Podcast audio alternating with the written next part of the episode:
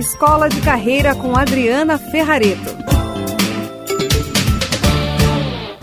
Olá, bem-vindo, bem-vinda a mais um episódio do podcast Escola de Carreira. E eu tenho ultimamente falado bastante sobre a empatia e a necessidade de entender os mecanismos na nossa vida eh, e também da nossa carreira. A falta da empatia conosco é, pode gerar grandes problemas como a vergonha, o medo e a falta de motivação. E isso tem um impacto enorme em todas as áreas, como eu havia dito. É, hoje eu quero me concentrar então em ajudá-los a entender como tornar as nossas equipes, que, as pessoas que são líderes, né, ou que têm times abaixo de, de, da sua gestão, pode ser o time da sua igreja, pode ser da sua empresa, pode ser da sua comunidade, enfim. Mas como é que a gente pode influenciar um grupo de pessoas a se tornar mais resilientes? Uh, eu vou antes citar uma frase do Ken Robinson. Ele fala muito sobre essa coisa da criatividade, de como cuidar das pessoas nas empresas. O Ken disse o seguinte: abre aspas. Por mais sedutor que o exemplo da máquina possa ser para a produção industrial, organizações humanas não são máquinas e as pessoas não são peças de uma engrenagem. Seres humanos têm valores, sentimentos, percepções, opiniões, motivações e histórias de vida, ao passo que engrenagens e rodas dentadas não os têm. Uma empresa não é a instalação física dentro da qual opera, ela é a rede de pessoas que nela atua. Fecha aspas. Então, é falando dessas pessoas que atuam nas corporações que hoje eu quero ajudar vocês a entender como reconhecer e combater a vergonha dentro de um processo. Porque a vergonha dentro de uma empresa, de uma equipe, se assemelha a cupins que vão silenciosamente corroendo a madeira. Quando você vai abrir a porta de um armário, você vê aquele farelo todo caindo e você fala: Meu Deus, foi infestado por cupim e eu não tinha percebido. É desse tanto a, a, forma como acontece no mundo corporativo, ou nas empresas, ou nas equipes. A vergonha vai se instalando por conta de coisas que a gente nem percebe. E aí, quando a gente vai ver, pode até ser tarde demais. Então, eu vou trazer para vocês aqui alguns sinais de que a vergonha impregnou a cultura de uma organização. Enquanto eu falo, presta atenção e note se isso te diz alguma coisa, se você também percebe isso no contexto em que você vive ou trabalha. Nas culturas cuja vergonha já impregnou né, o processo, a culpa, as pessoas culpam umas às outras, tem fofoca, favoritismo, apelidos pejorativos e o assédio, na verdade, são comportamentos indicadores de que a vergonha então impregnou a cultura daquele lugar. Há alguma evidência de pessoas em posição de liderança praticando bullying, criticando alguém em voz alta na frente dos colegas, implantando o sistema de recompensas para intencionalmente diminuir, envergonhar ou humilhar os subordinados? Se você estiver observando isso, muito bem. Possivelmente a vergonha está absolutamente grudada, né? Fez uma mácula ali na empresa e na cultura em que você trabalha. Existe uma pesquisa do Workplace de, sobre bullying, né? Que é o Instituto WBI, que diz o seguinte: maus tratos repetidos, sabotagem que impede que um trabalho seja executado, abuso verbal e condutas ameaçadoras, intimidação e humilhação é, foram vivenciados por 54 milhões de americanos trabalhadores, ou seja, 37% da força de trabalho do país já sofreram bullying no trabalho. Sendo que desses, 52,5% das vezes, os trabalhadores afetados disseram que os chefes nada fizeram para interromper esse processo de bullying. Então é um índice importante, né? Eu que trabalho com as corporações, é, fico sabendo das situações que gestores, colegas, pares praticam. E é, chega a levar as pessoas à depressão. É muito sério essa coisa do bullying no mundo corporativo também. E geralmente quem pratica é porque está muito envergonhado consigo mesmo, não consegue lidar bem com isso, aí começa a fazer mal para os outros. Sem dizer que em alguns casos também está envolvida a questão do caráter, né? Muito bem. O fato é que a vergonha só triunfa nos sistemas em que as pessoas desistem de se comprometer com algo para se protegerem. Então, ah, eu estou num ambiente que é muito nocivo. Tudo bem. Mas enquanto você não pode sair dele, não desista de se proteger. A questão é que quando a gente está desmotivado, nós não nos mostramos e nós não contribuímos e nós deixamos de nos importar. Então note que não desista, sabe? É, se coloca numa posição de se cuidar, não deixa ninguém te fazer mal. Começou a fazer bullying, mesmo que seja um superior, denuncia. Procura um mecanismo de fazer uma denúncia, nem que seja anônima, mas fala. Se possível, fala abertamente. Ah, mas eu vou colocar em risco o meu emprego. Você vai ter sempre que fazer escolhas. Se for extremamente nocivo e estiver te adoecendo, então você vai ter que avaliar se você quer realmente continuar numa empresa como essa. Agora, se é uma situação pontual e se você fizer uma denúncia ou puder dizer para a pessoa, faça. Acho que vale a pena você cuidar de você. Existem algumas coisas que a gente pode chamar de estratégias para desenvolver empresas mais resilientes à vergonha, né?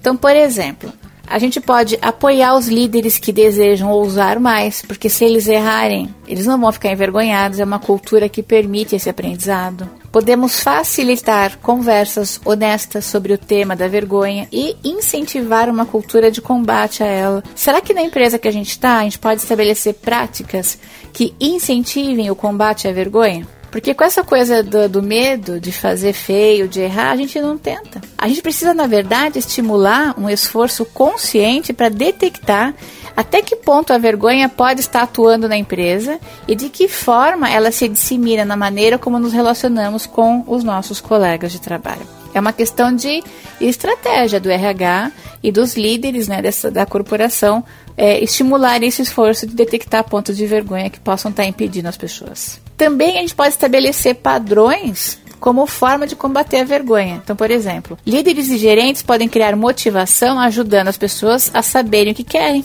Quais são as suas dificuldades em comum? Como as pessoas lidam com elas? Quais têm sido as suas experiências? O fato é que quando alguém escolhe ser líder, ele tem que lembrar que ele precisa gostar de gente e gostar de gente e ter tempo para essas pessoas, né? Aí eu adoro gente, mas não tenho tempo para elas. Então não é líder, né? O cara que está afim de assumir uma liderança com propriedade, ele vai sim querer questionar quais são as dificuldades comuns do grupo, como é que eles lidam com isso e como é que tem sido a experiência deles. Eles podem levar, inclusive, todos os funcionários a conhecer a diferença entre a vergonha e a culpa e ensiná-los a dar e também a receber feedback, de maneira que isso encoraje o crescimento e a motivação. Sobre esse tema de feedback, eu escrevi um artigo falando sobre isso que eu incentivo você depois a ler lá no site adrianaferrareto.com.br, é, mostrando a importância que é saber dar e receber feedback do nosso dia a dia. Então, até agora, a gente entendeu que quanto mais houver uma cultura e uma prática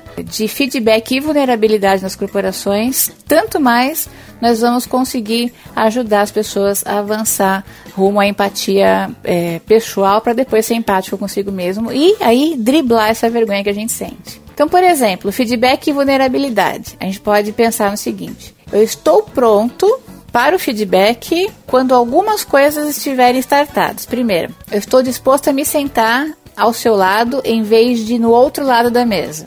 Olha que interessante. Se você é líder, ao invés de ficar na frente do cara, olhando para ele bem torto e feio, dizendo: Aham, sei, olha aqui a sua avaliação de desempenho. o ideal seria que você se sentasse ao lado dessa pessoa, mostrando que você está junto com ela. Desejo colocar é, o, o problema na nossa frente, ao, ao contrário, né, ao invés de entre nós. Quando você está na frente de uma pessoa é, e a mesa no meio, você coloca lá avaliação de desempenho ou um problema, você está colocando o problema entre você e o outro. Agora, quando você diz, eu desejo colocar o problema na nossa frente, ambos, quem dá o feedback e quem recebe, está olhando para o problema do mesmo lugar. Então, é como se nós disséssemos, vamos olhar juntos para isso para tentar melhorar? Outra coisa que demonstra que você está pronto para o feedback é: eu estou pronto para ouvir, fazer perguntas e aceitar que possa não estar entendendo a questão completamente. Quantas vezes alguém te deu um feedback que você saiu meio zureta, assim, falou, nossa, eu não entendi nada. Será que ele tá me elogiando, me criticando, querendo arrancar minha cabeça, tô morto, tô desempregado? O que aconteceu? Você sai tão atordoado que você não entende. Quando acontecer isso, não se envergonhe. Diga, eu acho que não compreendi bem. Você pode me dar algum exemplo para ilustrar isso? Não tem demérito algum em fazer isso. Outra coisa que demonstra que você está preparado para receber feedback é que você quer reconhecer o que você faz bem, ao invés de ressaltar só os seus erros. Eu preciso também entender que eu faço coisas muito legais e gostaria que você me dissesse quais são. E reconheço que eu tenho pontos fortes e como você pode usá-los para vencer no seu desafio do cotidiano. Eu posso chamar você à responsabilidade sem te envergonhar ou sem te culpar.